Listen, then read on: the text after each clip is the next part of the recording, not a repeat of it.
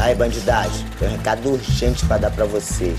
Vai, vai subir, vai ficar todo mundo aí quietinho aí. Tô grávida de Luiz Carlos Prestes. Meu nome agora é Zé Pequeno, porra. Pede pra sair, pede pra sair. Pelé? Não. Não sei, só sei que foi assim. Quanto custa uma calcinha? Não sei, não uso.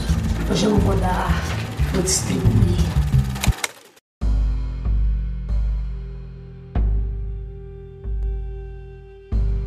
No quinto episódio de Cinema Brasil em Foco, convidamos o diretor Rodrigo Aragão para falar sobre o filme de terror brasileiro O Cemitério das Almas Perdidas.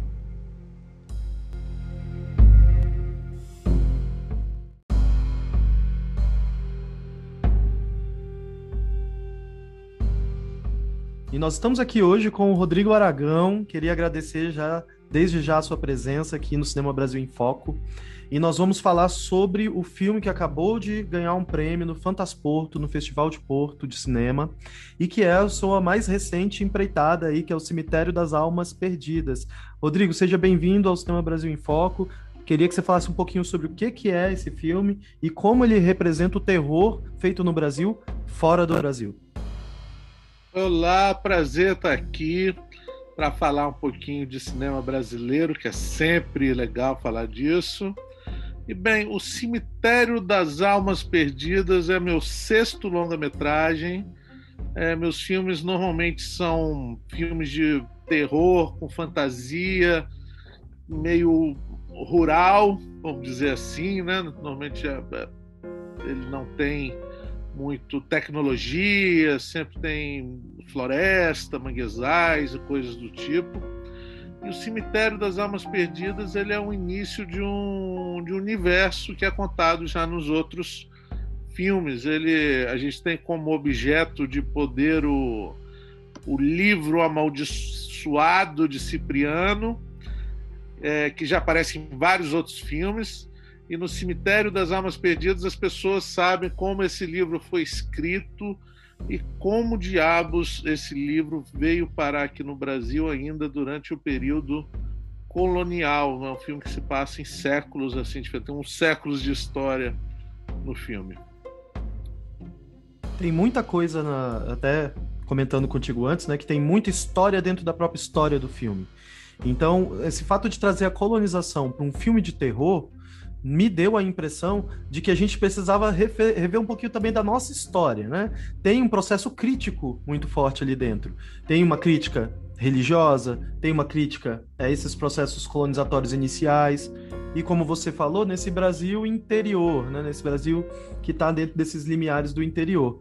Como é que foi construir esses personagens com atores sensacionais, inclusive, que refletem essa questão da religiosidade, do Brasil que, que vai e volta, né, nessa coisa da colonização que é tão presente nos nossos dias de hoje também, e como isso poderia se é, transformar nesse espaço do terror. Bem, esse é um roteiro bem antigo meu, foram muitos anos, foram quase 15 anos tentando transformar esse filme em realidade. É, eu acho que a história do Brasil é, é fascinante. Eu sempre me interesso pela fantasia, é, mas a fantasia é uma maneira de se fazer pensar em nossa realidade, né? E eu penso que o Brasil é um país com 500 anos de matança, 500 anos de intolerância religiosa, 500 anos de destruição né, dos povos nativos, de, enfim, doutrinação religiosa forçada forçada, de, de subtração, de pessoas más usando o nome de, de, de Deus, né? Então, na verdade, esse, essas mazelas, a gente está há 500 anos nas mesmas mazelas, então é, é um filme super atual, muito mais do que eu gostaria que fosse, né? Então, acho que é isso. É importante a gente ver um pouco da nossa história para pensar um pouco na nossa situação presente, mas para mim também é super importante que seja um filme que nunca perca o, o grande motivo de um filme de terror, que é assustar e divertir as pessoas, né? Acima de tudo, tem que ser um filme divertido. Perfeito, Rodrigo. E a diversão ela é visível mesmo, porque a gente se diverte nesse intuito do terror que se mescla com a cena. Não sei se eu rio ou não sei se eu fico apreensivo. Né? Eu perguntei sobre a questão religiosa que eu acho tão pertinente e a gente sempre vai e volta nesses assuntos quando está falando tanto do cinema brasileiro quanto até das artes, outras artes, outras mídias, que a personagem da Clarissa Pinheiro é para mim assim minha personagem preferida. Eu acho sensacional a Imaculada e eu gosto muito da atriz. E foi, eu achei que você conseguiu trazer algo que poderia ter, estar acontecendo hoje, né? Que é uma, o, o, igual você falou, a gente vive ainda dentro desse período de opressão, de colonização, da questão religiosa. Mas como é que você conecta essas histórias? Você disse que já tem, né, em outros, em outros filmes essa conexão. Eu me lembrei da Mata Negra, que foi o filme que eu assisti, e a questão do livro de Cipriano, porque tem toda uma imagem por trás, tem todo um imaginário, né? Eu lembro quando eu era criança que as pessoas diziam não toque no livro de São Cipriano, ficava numa estante na casa de um amigo meu que era tinha pais chamados de bruxos e tudo mais. E como é que você traz esse imaginário para cá que está tão presente dentro do, do imaginário do terror brasileiro e transforma essas histórias em histórias nossas? Bem, eu nasci fui criado numa aldeia de pescadores no interior do Espírito Santo. Quer dizer, causo é a coisa que eu mais ouvi durante toda a minha infância e adolescência. Histórias maravilhosas, assim. E essa questão que é uma, uma tradição oral, né? Então, cada um que conta aquela história conta com alguma coisa um pouco diferente.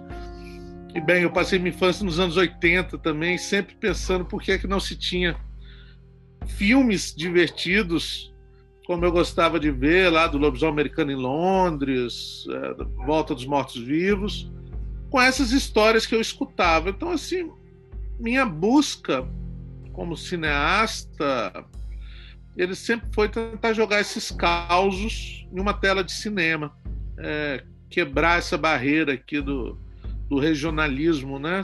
Sendo regional, mas fazer um produto tipo exportação. E. Bem, tem um filme chamado Evil Dead, que eu sou apaixonado, que tem um livro lá, o Necronomicon. Adoro, muito bom. Né? Aí, sempre que eu vi esse livro, eu me lembro de uma passagem da minha infância, em uma época que as crianças, enfim, brincavam no, no, no, em um bairro e podia se entrar em quintal de outras pessoas, né? não, não eram quintais com muros e tinha uma casa onde se dizia, veja bem, se dizia que o dono daquela casa tinha na estante dele o livro de Cipriano e as crianças tinham medo de passar no quintal. era, era o quintal que a gente dava a volta porque o cara tinha o livro, lá teoricamente tinha um livro. Então eu achava isso fabuloso, fabuloso. Falei, meu Deus, como é que deve ser realmente se esse livro fosse isso tudo que as pessoas pensam, né? E daí veio a ideia de fazer um criar esse universo onde o livro é o que as pessoas pensam realmente. E, e, é genial isso, porque você provavelmente você fez a leitura do famoso livro. Ah, claro, é um livro, eu acho um livro super é, interessante, super legal de ler assim. E a própria história do livro, a história por trás do livro, ele te deixa essa pulga atrás da orelha, né? Será que o que você está lendo ali é o livro verdadeiro ou o livro verdadeiro é... não é esse? Existe outro livro oculto em algum lugar que este sim seria o verdadeiro? Muito bom. É, eu fico pensando que nos anos 90, que aí eu fui adolescente, criança nos anos 90, e reverberava muito outras obras, né? O Exorcista, eu lembro de ter lido, eu tinha, sei lá, uns 14 anos, a biblioteca da escola tinha um exorcista, porque eu não sei, era uma escola pública do interior de Brasília, que era de uma periferia, e tinha um exorcista. Aí eu li esse Exorcista, eu sempre gostei dessas literaturas na época. A Anne Rice era minha queridinha, porque entrevista com vampiro mudou a minha vida.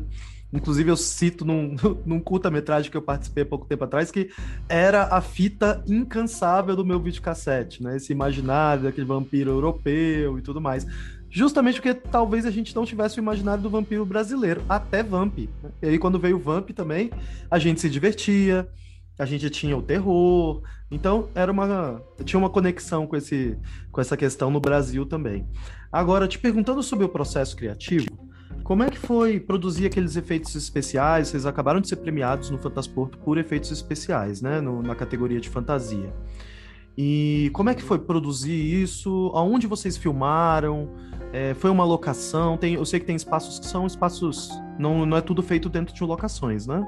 A gente teve espaço aberto também. Aonde foi? Como foi esse processo? Porque eu acho que isso é muito legal de falar. No Brasil, a gente tem esse distanciamento de pensar que, de repente, os filmes de terror não são feitos porque não tem efeitos especiais. Né? E como é que foi esse processo?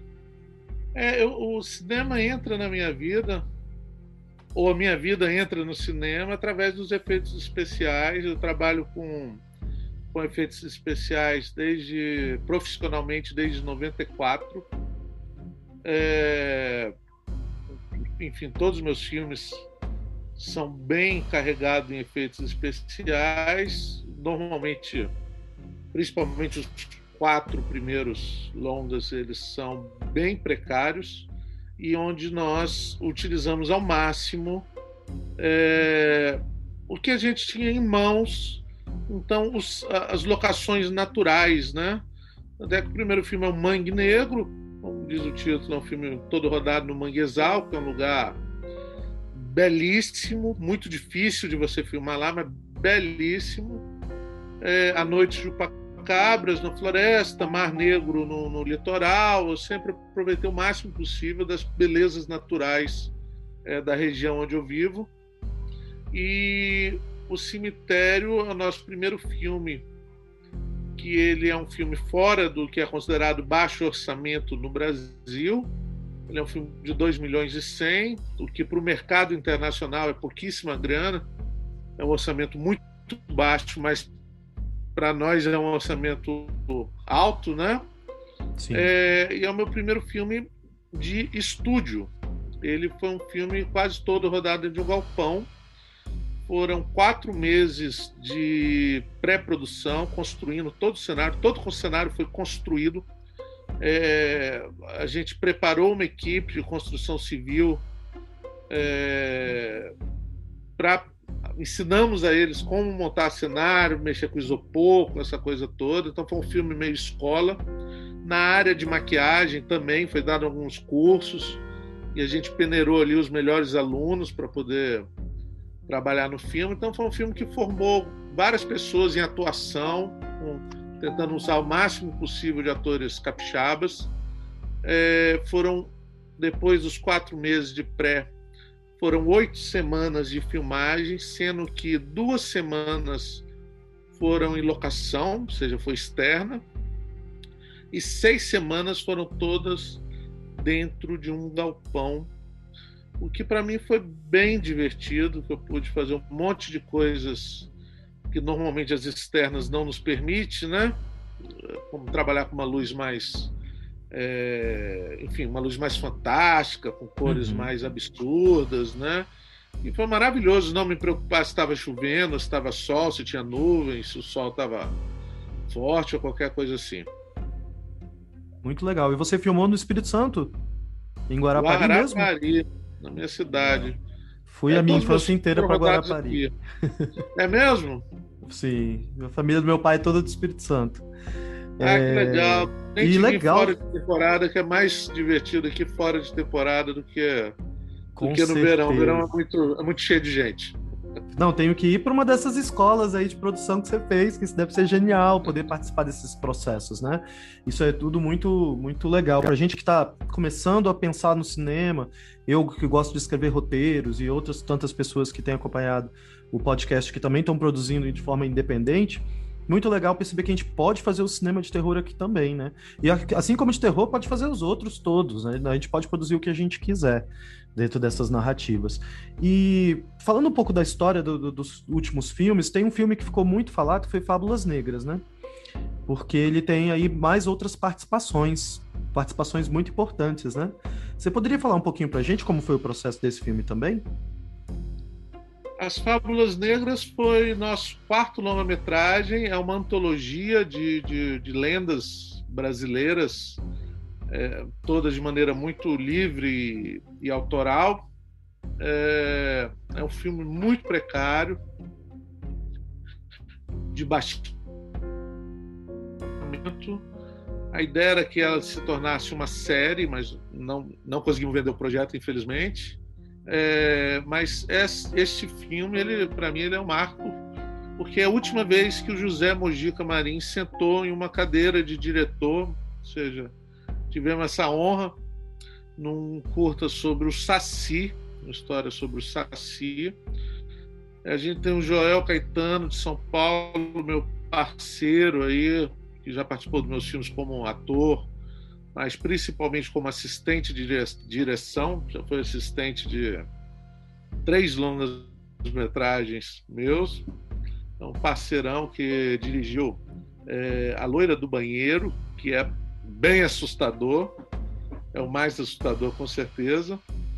E a gente teve o Peter Bastoff, que é um cara meio lendário, assim, do underground outro chamado Pampa Feroz, que eu produzi um lobisomem, que esse lobisomem ficou bem famoso. Ele viralizou algumas vezes, gente achando que ele é, é de verdade, né? Que a polícia pegou, cheio de histórias. Tá bem conhecido aí o lobisomem. Bom demais, isso é muito legal, porque vai criando esses imaginários e trazendo esses novos nomes, novos para quem está conhecendo agora, né? E trazer outros nomes para que as pessoas possam procurar e entender que existe essa produção aqui. Os roteiros desses filmes, principalmente dos que são só seus, são todos feitos por você também? Longas sempre foram os três primeiros. Gosto muito de escrever. É, as Fábulas Negras é, Peter já escreveram os deles, eu escrevi três. É, a Mata Negra é o meu primeiro filme onde eu consegui um edital de novas linguagens, então foi um roteiro que foi revisado, eu tive um apoio do Alexandre, Alexandre Calari. E o Cemitério das Almas Perdidas é um roteiro que eu comecei a escrever ele em 2002 ele ficou muito tempo na gaveta, porque eu sabia que não era um, um filme barato, um filme bem complicado. E em 2017, não sei, 16 talvez, a gente colocou ele é, no edital para desenvolvimento de projetos, onde eu, eu, nós ganhamos e eu tive uma assessoria de um, de um cara genial chamado Alexei Abib, que é um roteirista já consagrado no Brasil, e para mim foi maravilhoso ter alguém que não era não era íntimo meu, não era meu amigo, não tinha nenhum tipo de ligação especial com o gênero, é, apontando friamente, olha, seu roteiro tem essa inconsistência, tem esse problema, esse esse momento aqui é, precisa ser resolvido. Para mim foi muito desafiador ter uma pessoa assim e me ajudou muito, muito mesmo, a, a ter um roteiro mais enxuto, né? um roteiro mais ágil, é, é, coerente. E eu acho que nos ajudou bastante a, a, ter conseguido realizar o filme, né? ter ganhado dois editais para fazer o filme. Genial. Rodrigo, que prazer ter você por aqui. Nosso papo precisa acabar, mas eu queria que você convidasse as pessoas que vão nos ouvir a conhecerem a sua cinematografia e conhecerem, claro, o Cemitério das Almas Perdidas. Convide a elas, diga o porquê que elas devem ir ver. Eu já digo porque, gente, é cinema brasileiro. Mas deixa aí o seu recado. Muito obrigado pela sua participação. Ok, gente, muito obrigado aqui. Esse bate-papo curtinho, mas muito bom. É... Bem, gente, eu acho que nós estamos na pandemia aí vivendo os horrores dos nossos dias, né? Então acho que a fantasia, você poder passar uma hora e meia pensando em, em monstros que não existem outras coisas, é um, é um alento. Eu acho que o entretenimento atualmente ele mostra toda a sua importância, né? Então, se você quiser se divertir um pouquinho, levar alguns sustos, você tem aí vários filmes. Vocês podem ver meus filmes é, meu primeiro filme está no meu canal do YouTube, chama Monstrólogo. É, Mangue Negro está lá já, tem alguns curtas que estão lá também. Vocês podem ver meus filmes no iTunes, no Now, no Google Play, no Pluto TV. É, atualmente, o Cemitério das Almas Perdidas está em cartaz é, no Centro Cultural Itaú, lá em São Paulo. E muito em breve deve estar em outras plataformas também aí nos próximos meses. Então é isso. Fiquem ligados e se inscrevam lá no nosso canal do Mostrólogo. E é isso, e ouçam e consumam cinema brasileiro aqui, no Cinema Brasil em Foco. Cada episódio a gente traz um filme novo e um bom bate-papo para vocês conhecerem mais sobre essa arte tão importante aqui no nosso país. Até o próximo episódio.